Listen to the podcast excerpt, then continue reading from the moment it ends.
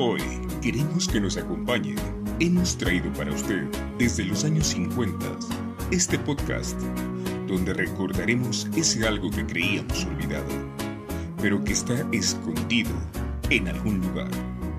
¿Quieres saber dónde está ese lugar? Habita en su recuerdo y en su imaginación. Bienvenidos a una emisión más de Retrópolis Radio. Y ahora se queda con ustedes Eddie Billy. Comenzamos.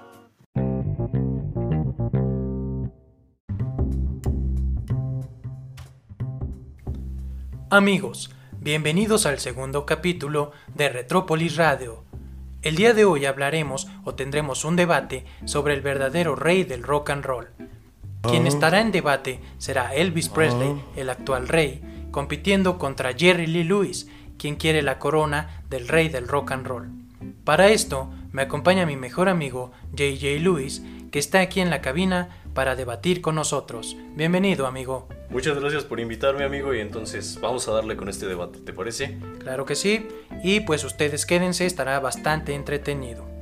Eh, comenzando, pues como todo, hay que hablar de los orígenes de ambos rock and rolleros, ¿no? Eh, para Elvis, su carrera empieza en 1954, pero todavía no de una forma comercial, sino que su primer disco fue un sencillo de dos caras, el mismo que regaló a su madre por su cumpleaños. Esto lo hizo, además de tener un buen gesto con su mamá, porque tenía muchas ganas de conocer los estudios por dentro, de conocer Sun Records, que era la disquera eh, del pueblo, la más cercana que tenía, y que grababa los discos de dos caras por 35 centavos únicamente. Bueno, pues son orígenes muy humildes, por lo que podemos o recordamos más bien del rock y del rey. Actual rey, porque bueno, en eso, para eso es este debate, ¿no? Sí, Para, aclarar quién es el verdadero rey. Pero bueno, volviendo a los orígenes de cada uno, Jerry eh, me viene a la mente que en- a finales de la década de los 40 empieza su carrera, igual de manera no profesional, pero sí haciendo presentaciones en, en su pueblo, ahí don- donde era originario. Entonces eh, ya tenía ese acercamiento, cantaba música country, gospel, que fue lo que mantuvo a lo largo de su carrera más que el rock. El rock lo agarró como eh, un impulso, porque si vemos la trayectoria de Jerry, al principio pues sí era rock, Claro. que era lo que estaba de moda, pero posteriormente y en grabaciones ya en 60, en los 70, ya era más este, country, ya Sí. no era rock. regresaba a sus orígenes, ¿no? Se podría Así es. Pues para 1956 eh, Elvis ya tenía una trayectoria, una trayectoria mínima o muy cortita, muy eh, pequeña, gracias a Sam Phillips, propietario de Sun Records, la sí, disquera sí. en donde comenzó a grabar. Eh, sus giras de Elvis Presley con esta disquera pues eran estatales, ¿no? Ferias estatales, ferias del condado, eh, como muy Locales, patrióticos, ¿no? muy locales, exactamente. Eh, para, en una feria, me parece que fue en Kentucky, este, se presenta un hombre que lo conocían como el coronel Tom Parker. En su futuro sería el representante, Un hombre decisivo muy en la carrera de Elvis, ¿no? claro, claro, su representante absoluto del rey del rock and roll eh, por toda la vida. Pero para esto, eh, él comienza a platicar o a tener acercamientos con el joven Elvis, a decirle que él podría ser lo más famoso, que podría serlo actor de cine. Sí, podría- metiéndole a ideas en la cabeza, ¿no? Para proyectarlo. A lo mejor Elvis en su momento no se proyectaba como una gran estrella como, como lo es o como lo fue, pero el, el coronel fue una, una parte clave en la carrera de Exacto, del sí. rey. Lo impulsó. Más que otra cosa supo mover las piezas porque pues el talento existía, ¿no? El talento lo había y lo que hizo el coronel fue manejarlo bien, manejar el marketing interno de pues de él, convertirlo en un producto, en una marca. Eh, podemos ver esto cuando él comienza a tener pláticas y a mencionarle que puede hacerlo estrella de cine, puede eh, meterlo a grandes disqueras. Es cuando se le mete la idea o le hace pensar como en tener un contrato con la disquera líder de esa época que era RCA Victor. Sí, claro, este, bueno, Jerry para ese entonces apenas empezaba su carrera. Sí. Lo mencionabas, Elvis ya, ya empezaba a tener una trayectoria profesional, pero Jerry acababa de llegar precisamente a Memphis eh, para presentarse o audicionar para Sun Records. Exacto. Eh, buscando a Sam Phillips como más que cualquier otra cosa eh, Elvis fue como el el impulso de Jerry no el ser mejor o sea si tú estás haciendo esto yo lo puedo hacer mucho mil veces mejor que tú Claro, siempre Jerry tenía presente como superar a Elvis, ¿no? Lo tenía muy presente como competencia en todo lo que hacía. es que era muy competitivo no era como eh, bueno tú estás por tu lado y yo por el mío no más bien Jerry era pues si yo voy a estar en esta misma carrera, en este mismo género, yo voy a ser el máximo exponente de- del, del rock and roll. Y Elvis este, siempre fue como la, el llegar a ser de, de- De. Jerry.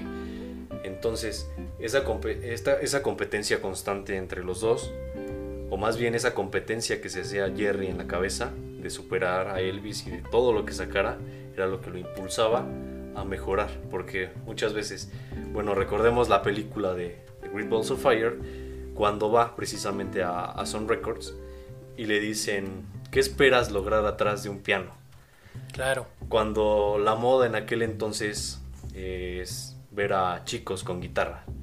O sea, ¿qué, ¿cómo esperas moverte atrás de un piano? incluso se lo dice el secretario de Sam Phillips, le dice, ¿cómo esperas que las chicas se alboroten o te vean mover las caderas, eh, haciendo alusión a, a Elvis. Presley, detrás de un piano?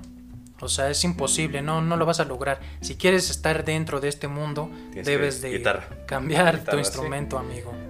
Bueno, pero Jerry demostró al mundo que no se necesitaba estar detrás de una guitarra y con el piano perfectamente prendió Podía al público. a, a la gente. Y literal prendió el, el piano, y al la público, escena de, ¿no? de Great Balls of Fire, justamente in- interpretando Great Balls of Fire, fue que prendió al público. E incluso vemos en esa escena a Chuck Berry.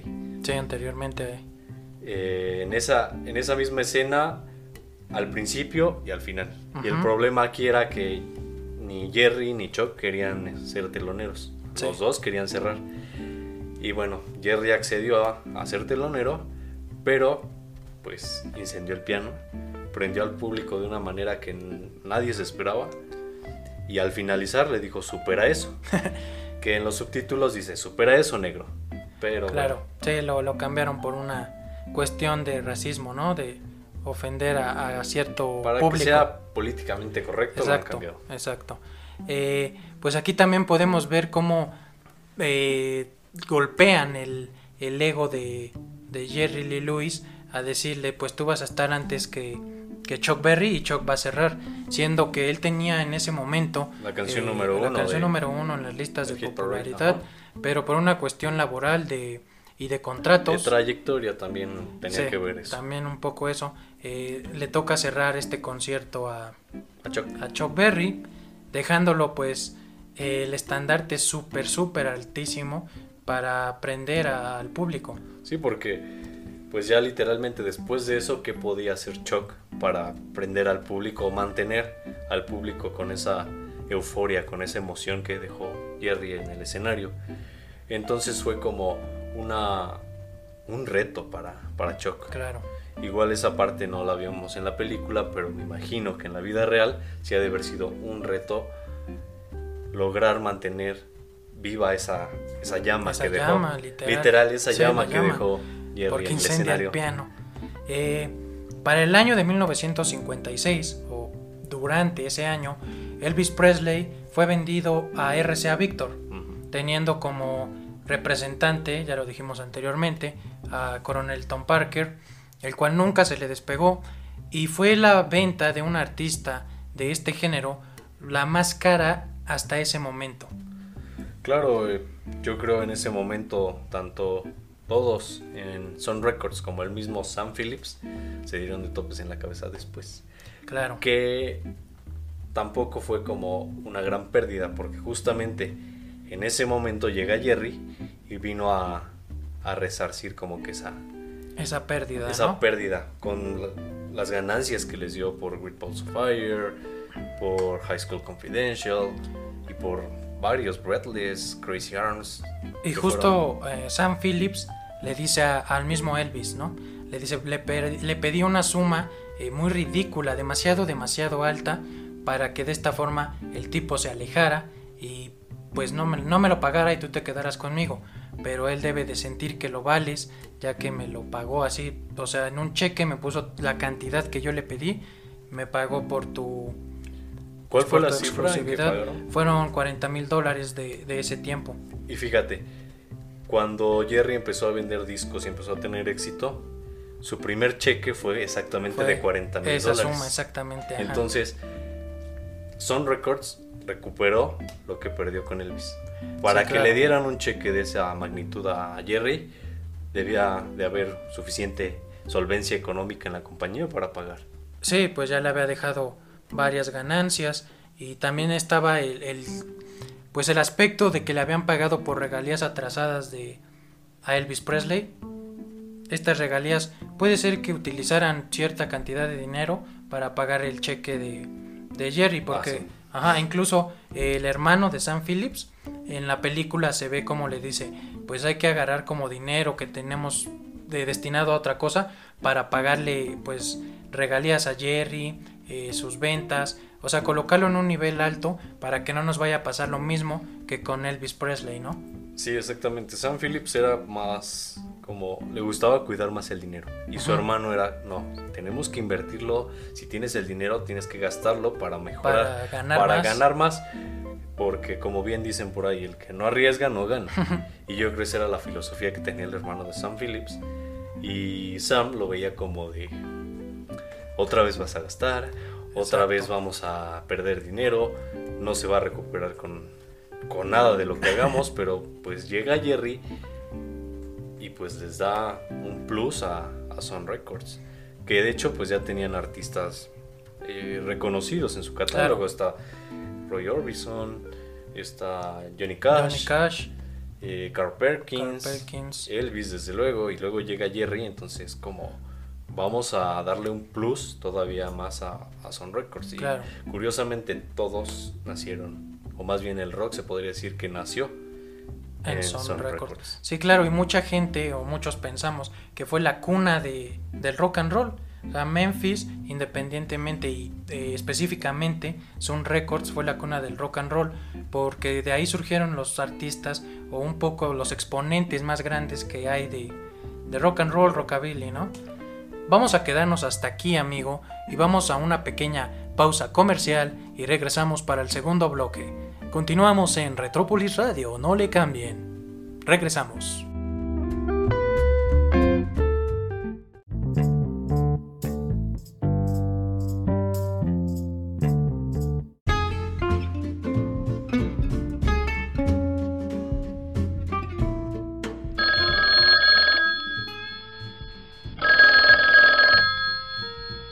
Buenas tardes, Retrópolis Radio. ¿Cuál es tu nombre, querido Radio Escucha? Oye, amigo, esto es una clase de broma, porque no es graciosa.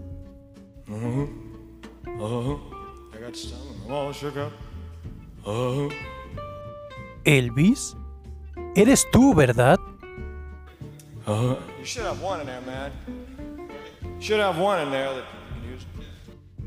¿Elvis?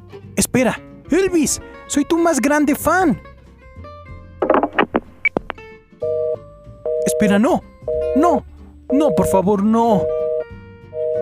Retrópolis Radio, la nostalgia en tus manos.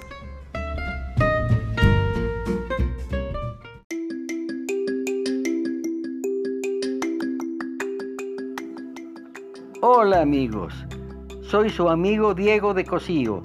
Sigan los acordes de su corazón y llegarán a Retrópolis Radio.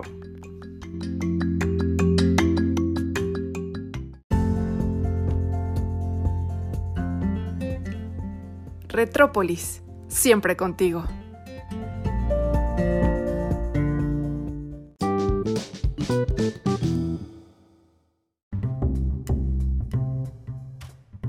Estamos de regreso amigos y para este segundo bloque del programa vamos a hablar un poco sobre los escándalos que envolvían a estos dos grandes del rock and roll.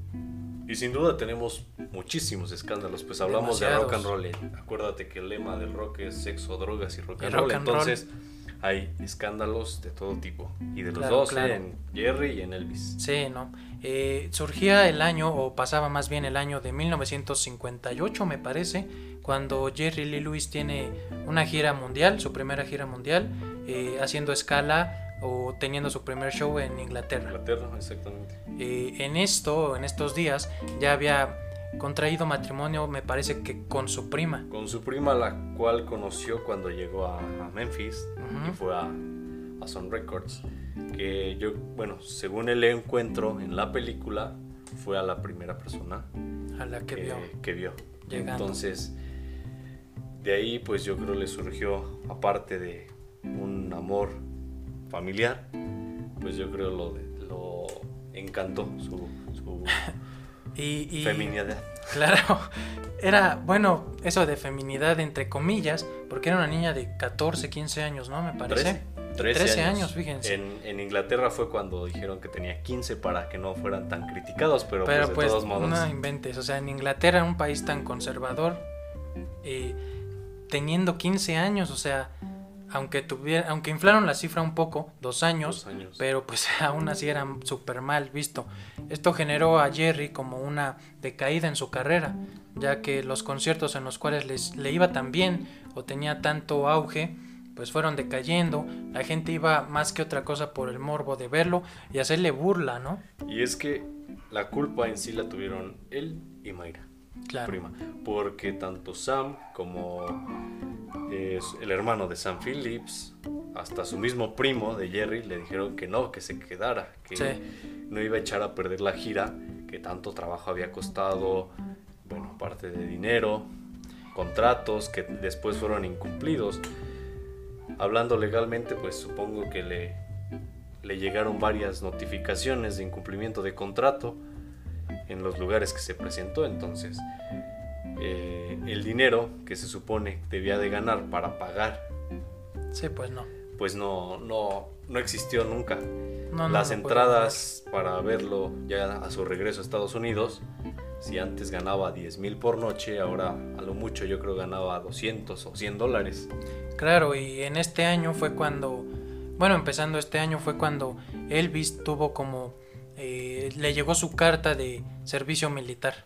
Retomando un poquito, bueno, anterior a todos los problemas que tuvieron, justamente fue cuando Jerry aprovechó la ausencia de Elvis para hacerse de un nombre en el rock. Claro. Entonces, eh, haciendo un poquito de retroceso en lo que acabamos de decir del escándalo de su prima, fue más bien en ese, en ese periodo de que Elvis estuvo ausente, no grababa discos, que sí existían, que sí había a la venta, pero pues eran reediciones, recopilaciones, recopilaciones de todos sus... de todos los álbumes pasados. Esto lo hacían más que nada para que el público lo tuviera presente y no lo olvidara, ¿no? Que es un miedo que tenía Elvis Presley. Aparte para hacerle competencia a Jerry, sí, claro, estaba... por supuesto.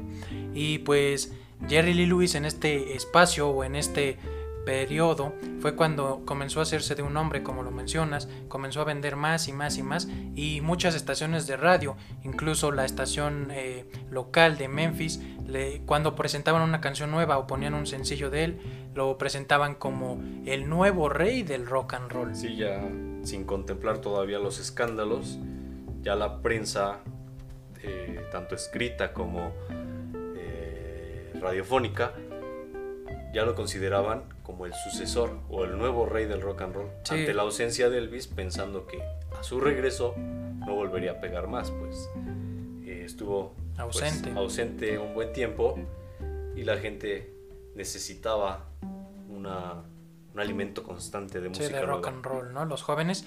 Y pues también pensaban, o sea, la memoria colectiva de los jóvenes, que cuando regresara Elvis Presley iba a regresar un tanto más serio, un poco amargado, incluso por, el ejército, ¿no?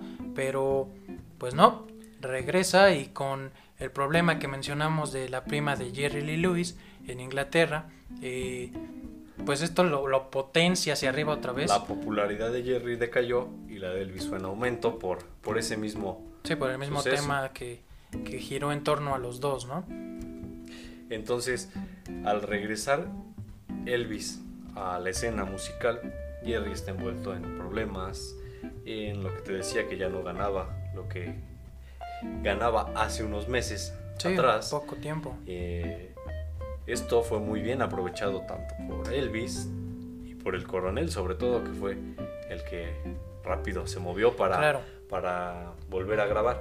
Que si bien dices que Elvis iba a regresar un poco apagado o no iba a tener la misma esencia de cuando se fue, pues no estás del todo, bueno, no es, no es algo del todo eh, cierto. Claro. Porque Elvis a su regreso, el rock estaba pues en, en decadencia, ¿no? Ya empezaban a entrar nuevos géneros, el rock balada empezaba a tomar, balada. a ganar terreno y posteriormente el twist y toda esta onda de los 60 hizo que Elvis se quedara como un crooner, como lo era Frank Sinatra. Exactamente. Que, recordando lo que dijo Frank Sinatra, que, que el rock no iba a durar ni, Ni seis meses, seis ¿no? meses, Qué ¿no? gran error tuvo Ya el van- gran Frank Sinatra para ya con van esa poco frase. más de seis décadas y Sí, todavía sigue presente y hay generaciones que como nosotros que las que seguimos lo seguimos escuchando manteniendo vivo de alguna forma.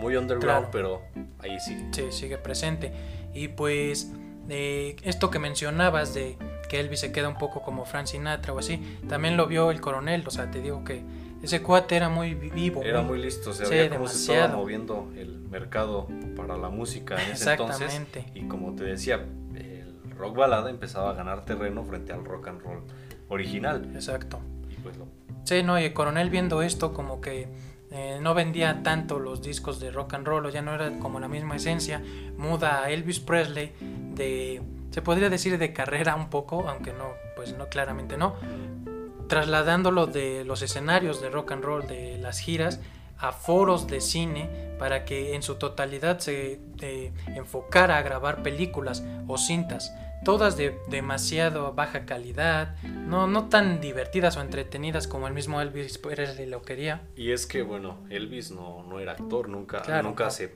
pensó o él mismo nunca se imaginó como un actor, Claro. y menos de cine. En televisión, pues no sé. En aquel entonces se hacían muchos sketches, muchos programas en general, pues todos eran en vivo, no existía Sí. el videotape. Nada. Eh, entonces, a lo mejor en algún momento podía haber entrado como para hacer Y ese sabes- tipo de programas, Claro. pero eran más late night, late night show. ¿no? Sí, exacto, como Ed Sullivan, en el cual también se presentó Elvis eh, en sus inicios. Y pues mm, se veía como actor de cine, un poco sí, porque él sí tenía las ganas como de ser actor, pero tirándole a un Marlon Brandon, a un James Dean, eh, películas un poco más serias que trataran problemas como de jóvenes, ¿no? E incluso en sus primeras películas del 56 al 58, que sale la de Jailhouse Rock, eran muy buenas. Lo único que a él no le gustaba era como que el coronel lo pusiera a cantar. O sea, no le gustaban las canciones musicales, ¿no? Porque se sentía menospreciado, se sentía menos. O sea, como tú cuando te imaginas a Marlon Brandon cantando en El Salvaje, ¿no? Una de las películas favoritas de Elvis, por cierto.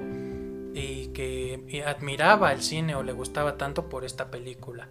Pero pues el coronel le dijo, oye, tú eres cantante, amigo. Una película de Elvis Presley sin que cante Elvis Presley, pues no tendría sentido. Sí, pues no, o sea, como bien dices, es cantante, era Sí. cantante, entonces para el público ir a ver una película de Elvis, donde Elvis nada más sale actuando frente a la cámara, Claro, pero lo que en realidad espera el público es verlo cantar, escuchar alguna canción que ya tiene grabada en escena, o sea, es muy diferente verlo, eh, más bien escucharlo en un LP, sí a verlo en la pantalla, la pantalla, cantando esa canción que tú ya tienes en el LP. claro.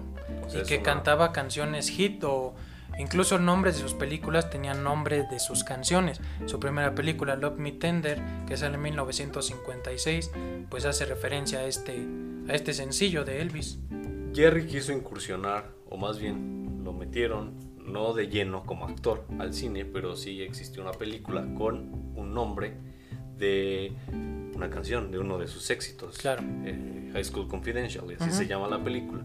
Y él solo sale al principio en los créditos cantando precisamente High School Confidential, pero de ahí a actuar Sí. no, nunca lo hizo y fue algo como que pienso yo que él nunca se visualizó. Claro. Él sí realmente no se Claro. visualizó como, como ca- eh, actor más que cantante. Y pues que estas películas, aunque eran malas, traían demasiadas ganancias a, a la familia de Elvis. Es que a- la juventud pues necesitaba ver a sus ídolos en Claro. la pantalla, en la televisión, no solamente escucharlos en radio. o en Sí, los ¿no? Y retomando lo anteriormente, que Elvis se despegó de los escenarios para incursionar en el cine en su totalidad, era la única forma de verlo o de tenerlo presente, de escuchar canciones que tal vez ya no eran nuevas, porque pues ya no eran nuevas, pero eran grandes hits o grandes eh, momentos dentro de la carrera musical del rey. Sí, y él, eh, Elvis manejó muy bien su carrera en los 60, en ese aspecto, en el ámbito de cine, eh, posicionarse de esa forma. Jerry, pues ya después del escándalo de la boda con su prima y Sí. luego su hijo, eh, pues ya no, ya no fue la misma carrera. Entonces se mantuvo bajo una línea de... Sí, incluso se cambió el nombre para volver a sacar un, un disco Ok, ya no era, ya no lo, lo mencionaban en el disco precisamente para que se pudiera vender el disco y fuera como que un, un artista nuevo. Pero Sí. la gente luego, luego ubicó Sí, eh, no, es que- la- el sonido característico del sí, piano era muy difícil no este, identificarlo, ¿no? Y pues ya Elvis ah, se dejó de presentar en aquel entonces, en los 60, hasta después retoma otra vez las- los escenarios, me parece En que esta- en el 67, ¿no? Sí, no, en el especial del 68, ¿Mm? que fue eh, televisado por la NBC, ¿Mm? fue un show donde cantó pues sus mm, como hits más rock and rolleros, eh, envuelto en un traje de cuero muy rebelde, con gran público, la mayoría eran mujeres, la mayoría eran sus fans pasadas que pues querían verlo, ¿no? Pues Era que ya la- estaban madurando junto Exacto, con él. en- junto con él. Ya no eran las chavitas de 15, 16 años, ¿no? Ya tenían como 25 más o menos, ¿no? Sí, ya, la, ya la generación que le gustó, o más bien que gustó de Elvis Presley en sus inicios, En pues sus ya inicios. creció junto con él. Y el mundo del rock igual cambió, te digo, en los 60 pues estuvo el twist, el Claro. el jerk, muchos géneros que derivaron de, Del del rock and roll. el surf. Y bueno, otro como escándalo un poco difícil para el rey del rock fue en México, cuando uno de nuestros presidentes dijo o se soltó el rumor de que Elvis había dicho que prefería besar a un perro que a una mexicana, ¿no? Algo Ajá, así o a me tres parece. negras. Ajá, que a una mexicana, una ¿no? mexicana. Esto pues enfureció a las jóvenes mexicanas que también tenían muchas fans aquí y pues dejaron de comprar sus discos. eh, las películas de Elvis Presley fueron prohibidas en México. Fue un tanto un, un escándalo pues sí fuerte, pero no, no decayó en la carrera de pues de Elvis. Es que pues el mercado en México estaba dominado por rock and rolleros locales, entonces era como de, ah, bueno, Elvis lo dijo, ah, tengo a Enrique Guzmán, tengo a César Costa, o sea, mientras ellos no me lo digan, yo voy a seguir consumiendo el rock que hacemos aquí. Y que sí fue un sentir como de, te digo, de las jóvenes mexicanas, porque pues era el máximo exponente del rock and roll, ¿no? Y me parece que en una llamada con, en uno de los Lat Nights que mencionamos antes, no fue en el de Ed Sullivan, Ujú. no recuerdo en cuál fue, eh, aclaró esto, que, o sea, llegó hasta los oídos de Elvis, pero él aclaró que nunca dijo eso y que una de sus países o su audiencia favorita eran los mexicanos, las mexicanas. Sí, pues más bien fue algo, una estrategia del Sí, del gobierno, gobierno de mexicano. la represión, tú sabes, todos los años de... En aquel entonces, cómo estaba de fuerte la represión aquí en México, incluso los rock and rolleros mexicanos sufrieron parte de esa represión. Exactamente. Y pues, em, o sea, no tenían parte de creer como ese rumor, porque Elvis vino a México a grabar eh, Diversión en Acapulco, en donde también interpretaba canciones muy mexicanas, Sí, como lo es mexicanas. Guadalajara, eh, que pésimo, pero las interpretaba, ¿no? Sí, pues es, es como un plus, ¿no? Ver a tu, a tu super ídolo Sí, cantando claro. algo nativo de tu De país. tu país. Entonces te hace sentir más orgulloso sobre eso. Sí, claro. Pues amigo, vamos al segundo corte comercial y regresamos para el tercer bloque de nuestro programa. No le cambies, estás en Retrópolis Radio, continuamos.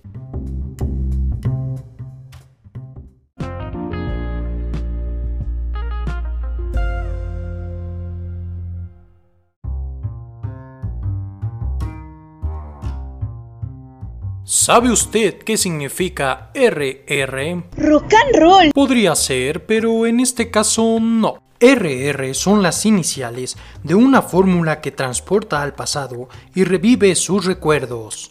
R y R son la fórmula de Retrópolis Radio.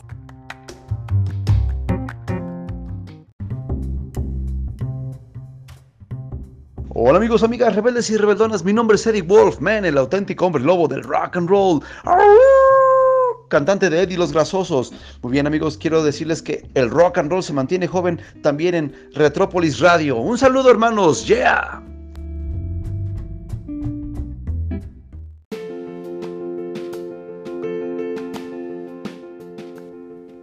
Retrópolis Radio.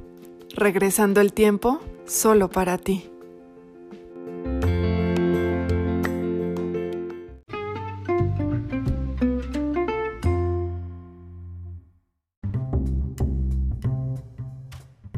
Amigos, estamos de regreso en este tercer y último bloque de nuestro programa. Y pues para esto vamos a enfocarnos en hablar en los últimos años, lamentablemente, de Elvis Presley. Eh, transcurriendo los años, el, último fue el especial de 1968, eh, comienzan los 70s, para 1973 se hace el concierto más grande nunca antes hecho, con Aloha desde Hawái, 1973, donde se transmite mundialmente desde vía satélite. Esto pues potenció aún más la popularidad del actual rey del rock and roll, siendo el primer concierto transmitido mundialmente a todo color. Posteriormente se sacaría el álbum, que fue de dos discos recopilatorios de todo el concierto, con una portada donde se podía ver al rey Elvis Presley eh, envolviendo o envuelto más bien por el mundo con un satélite donde se veía su imagen y con letras grandes verde con amarillas diciendo aloha desde Hawái. Pues Elvis se mantuvo un poquito más activo en ese, en ese aspecto en presentaciones. Jerry continuó presentándose en televisión a finales de los años 60 en programas pues hasta de Johnny Cash. Entonces también regrabó algunas canciones que fueron claro, éxitos y algunas que no tanto, pero las regrabó igual con Sun Records. Uh -huh. Para ese entonces tenemos el álbum A Taste of, of Country, que trae claro. este, pues es igual un recopilatorio, por así decirlo, uh -huh. pero no porque fueron regrabadas las canciones. Eh, pues fue básicamente lo que estuvo haciendo Jerry en ese, a finales de los 60, por Claro. la misma época en la que Elvis estaba haciendo presentaciones cuando Presentaciones en vivo. volvió a los escenarios. 1972 fue cuando hicieron eh, el concierto del Madison Square Garden, también Elvis Presley. Pero pues en esto ya comienza como la parte decayente del rey del rock and roll. Comienza a, a ganar peso, lo cual lo hacía ver un poco desmejorado en el escenario, un poco más sudoso. peso físico, no peso en la música. Claro, claro, así empezó a ser un poco más, a tener un poco más de rey, ¿no? Sí, Literal, ya, ser más gordito. más llenito. Ajá, exacto. Entonces, pues esto se veía o mermaba sus presentaciones en el escenario, ya no se podía mover como en los 50 cuando lo conocían como Elvis la pelvis. Ujú. Aún hacía pues movimientos característicos de Elvis Pero Presley. pues se veía hasta cierto punto gracioso, ¿no? Porque Claro, el estaba sobrepeso. el sobrepeso se notaba más en la parte frontal, o sea, le colgaba un poquito la panza Claro, al claro. principio, ¿no? Después ya fue algo ya completo, hasta Sí. en la cara en se la le cara veía. se, se engordó. Y pues aunado a esto del sobrepeso, eh, el mal comer, el mal dormir, todo esto generaba que el rey tomara pastillas para dormir. antidepresivos. Ujú. Y pues mermó un poco en su mente, o sea, de, de repente en las presentaciones divagaba, ¿no? Estaba, eh, mientras su guitarrista tocaba o así, comenzaba a decir versos o así que pues literal no tienen mucho sentido o no Sí, van no con tenían un que poco ver de con la, la canción, canción. exacto. Podría la gente interpretarlo como que estaba improvisando algo en la canción, pero realmente no era como muy atinado en, en ese aspecto, o sea, no quedaba junto con la canción, ni con la letra, ni con no, el no. acompañamiento, era como algo que pues se le iba, ¿no? O sea, Sí, se le iba en la onda. se le iba la onda y ya no, la captaba hasta que, pues no sé. Regresaba a, a la canción, a lo que estaba, o sea, el tiempo del coro, el tiempo del el intervalo musical, utilizaba como este- un poco para esto. Y yo creo los efectos, ¿no? De las pastillas que tomaba, de los Sí. antidepresivos. Y bueno, para ese entonces Jerry igual continuaba eh, presentándose en televisión, como te digo, en programa que tenía Johnny Cash en los 70. Claro. También para ese entonces saca un disco que se tituló The Killer Rock On, que es igual un álbum de pues grabaciones o regrabaciones de canciones que ya había hecho, otras nuevas, entre comillas, porque pues ya eran canciones country que ya habían salido bajo otro sello, bajo otro artista. Eh, Claro.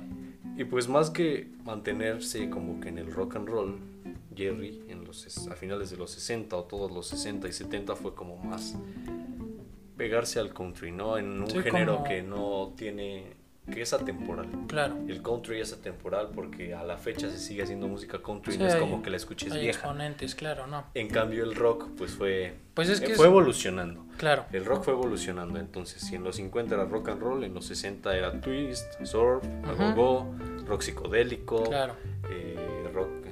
Pues ya Balada. empezaba balada rock, eh, en los 70 ya un poco más pesado el rock. Claro. Entonces Elvis se mantuvo como que bajo esa línea y lo hizo ver más en decadencia. Claro, sí. Jerry, aunque igual ya se estaba haciendo pues maduro, lo veías como que estaba adaptándose, o no adaptándose, pero más bien aceptaba su edad. Ujú. Elvis se quería mantener todavía como que en el gusto del público juvenil Claro. y sobre todo, bueno, en el gusto de sus fans que de toda la De toda, su la carrera, vida, de ¿no? toda su de Le dio un giro incluso a su imagen. Eh, dejó de usar zapatos de ante azul como la canción lo dice, sacos muy pues llamativos para envolverse en una piel blanca con demasiadas eh, perlas o Mucha joyas. en la- Exacto, sí. Un poco, eh, incluso en una entrevista le dicen, ¿qué pasó con ese look de campirano eh, de Memphis, humilde que tenías antes, no? el cabello más largo, que recordemos que tanto en México como en varias partes del mundo los rock and rolleros en los 70 se dejaron el cabello Sí. más largo, nada más era como de solamente quedaba un vestigio de copete, De porque nada más te lo, se lo levantaban de un lado y del otro lado caía. Caía. Y en todos adoptaron esa moda, menos Jerry. Sí, no, él siempre se quedó. Y Jerry en estos años regresa como un poco a su origen, ¿no? Como lo mencionas, a la música country, regresa a sus primeras presentaciones antes de llegar a Sun Records, todo esto de la música un poco más light, Lo único que cambió en su aspecto fue dejarse la barba un tiempo. claro. barba y bigote. Entonces fue como lo, lo que caracterizó a Jerry en aquel entonces en cuanto algo físico. Sí, Porque en música pues más bien fue un, un retroceso, o te digo más bien aceptar su edad, aceptar que ya estaba pasando Claro, sí. su, su tiempo, su época y a la fecha se mantiene bajo esa Sí, línea ¿no? del country. y que como lo mencionas el country es atemporal lo podrías comparar un poco en México con la música ranchera no hay exponentes eh, como Pedro Infante Ujú. Luis Aguilar Jorge, Jorge Negrete, Negrete. se siguen manteniendo en el gusto de las personas aunque ya tienen décadas de que fallecieron lamentablemente Sí. siguen presentes hasta el día de hoy y esto es lo que toma como que Jerry de oportunidad regresando un poco a su origen pero no dejando de lado como su imagen y todo lo que fue y lo que hizo Tampoco del rock. dejando tanto el rock porque, bueno, obviamente la carrera que hizo la hizo gracias al rock. Claro, Gracias a ese momento de la historia donde surgió el rock and roll, él lo aprovechó, él grabó rock y pues eso es lo que la gente pide más, lo que lo identifica como uno de los pioneros del rock and roll. Eh, temas Great Balls of Fire, High School sí, sí. Confidential, Breathless, por varios, varios temas Claro, de sí. rock. en las presentaciones tal cual o en las grabaciones, el último concierto y disco de el gran Elvis Presley fue en 1977, llamado Mod in Blue. Eh, Este fue pues el último disco que, que el rey sacó. Posteriormente a esto me parece que tres semanas después este, lo encuentran muerto en su mansión Graceland, eh, lo cual deja un hueco enorme dentro de la cultura pop, dentro de la cultura musical, rock and roll, Estados Unidos como nación. eh, Elvis como un ícono pues parte y nos deja la música popular. de- Sí, nos deja ese enorme hueco que pues hasta el día de hoy no se ha podido llenar. Sí, y ¿no? que, o sea, eh, sí- sigue Más bien- presente, ¿no? Más bien dejó ese hueco, o más bien nunca dejó el hueco, sino... Sí, en realidad no dejó el hueco porque la gente lo sigue identificando y se mantuvo y se mantiene todavía a la fecha como el rey. Y pues no sé, al final Jerry yo creo que ya le valió ser el rey, o sea, él, Sí, él una vez dijo, no ser el rey, pero sé que soy el mejor. O sea, como que dejando claro, bueno, tú eres el rey, pero no eres el mejor. claro. Entonces, eh, Jerry parece entonces después de la muerte de Elvis o antes y durante la muerte de Elvis, por así decirlo, estuvo grabando discos en vivo. Se presentaba en lugares, en, pues sí, en pequeños estadios o en estadios grandes para Sí. festivales. Y en ese entonces grababa para Mercury. Y ahí en Mercury sacó, estuvo del 73 al 77 precisamente. Y eran grabaciones en su mayoría eran en vivo. Claro. De ahí vienen varias grabaciones como eh, Maybelline, pero le metió un tipo de gospel, ya sabes, claro, la- sí. Los coros de La la, gente ¿no? negra, la, que te claro. digo que casi no me gusta, esa Así. mera, ajá. Pero pues yo creo que fue algo que, que intentó para, para seguir presente, ¿no? Y aprovechar también otra vez la ausencia ya definitiva de Elvis. Totalmente. Y en los 80 empezó igual como otra vez la, la moda por el rock, como que un pequeño resurgimiento, ya Claro. sabes las bandas de rockabilly y los más sonados, pues los Strike Cats. Los Stray Cats. Eh, igual Brian. a finales de los 80 sacó su película biográfica Great Balls of Fire. Balls of Fire. Igual sale Elvis en unas cuantas escenas. Sí, en unas cuantas tomas. Viéndose de frente así en, eh, bueno, de reflejo, ¿no? Ajá, los dos. ajá. Y pues yo creo que se mantuvo por esa esencia, ¿no? Más bien ya no quiso, ya no le interesaba el puesto de rey, Claro. sino pues que simplemente se ha recordado ya la fecha. Sigue presentándose, hace dos años Sí, lo tuvimos en, En el eh, Viva Las Vegas. Viva Las Vegas y constantemente durante todo ese 2018, 2019 ha estado activo. Ahorita, bueno, por Sí, la por pandemia, no, Pandemia, no. no puede estar en concierto, pero pues yo espero que en cuanto se Sí, pueda va a retomar todo Va esto y- retomar. Y, lo ves con la misma energía. Bueno, ya no se mueve tanto, pero lo escuchas tocar, cantar, no, Sí. Obviamente ya se escucha. Sí, pero, o sea, las teclas del piano suenan con la misma energía que lo hacían en 1957. a pesar de ¿no? pasar ya los 80 años, entonces Ok. es una es un- una leyenda viviente del Sí, rock and roll. el de los último pocos que. Sí, el el último. último de los pioneros que queda. vivo. Y Sí. espero que venga a México y tenga alguna vez. Sí, está algún- está de- complicado, pero tiene que venir, ir a verlo porque sería un deleite ver a Claro, la última claro. leyenda pionera del, del rock, and roll. Y pues independientemente que ya no buscó el título de rey del rock and roll, se ganó su propio apodo. Killer, of the rock and roll. Le, le quedaba. Ajá, le quedaba como anillo al dedo, ¿no? Y este capítulo lo hicimos un poco para debatir quién es el verdadero rey del rock and roll. Pero pues los dos fueron grandes, los dos tuvieron momentos y declives dentro de su carrera, los dos nos dejaron un legado histórico. Jerry sigue, eh, Sigue proclamándolo de su legado, sus canciones. Y pues independientemente de quién sea el verdadero rey del rock and En roll, 2014 tenemos su más reciente grabación claro, discográfica. sí, sí, Igual sí. en Sun Records y la portada. trae a Sound. Records, sí.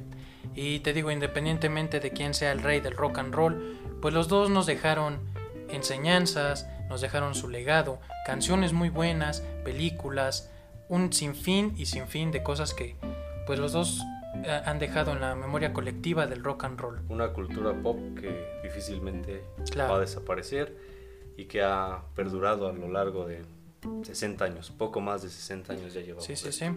Y pues eh, independientemente de quién sea el rey del rock and roll, para nosotros ambos fueron grandes y pues esperemos que para ustedes también. Si ustedes se declivan más a un lado, por ejemplo, son Team Elvis Presley o Team Jerry Lee Lewis, pues pueden comentarlo en las redes sociales del programa, que estamos en Facebook como Retrópolis Radio, en Instagram también como Retrópolis Radio, o en mis redes personales, en Instagram Eddie Billy Oficial o en mi Facebook Eddie Billy. Pues ha llegado el momento de terminar este grandioso capítulo, amigo. Esperamos te hayas divertido y que... Sí, muchas gracias por la invitación. Fue algo muy dinámico y ya Sí, sí, sabemos sí. el tema de, de sobra. claro, claro. Y pues muchas gracias a ustedes por escucharnos una vez más. Y esto fue Retrópolis Radio. Muchas gracias, nos escuchamos en la próxima.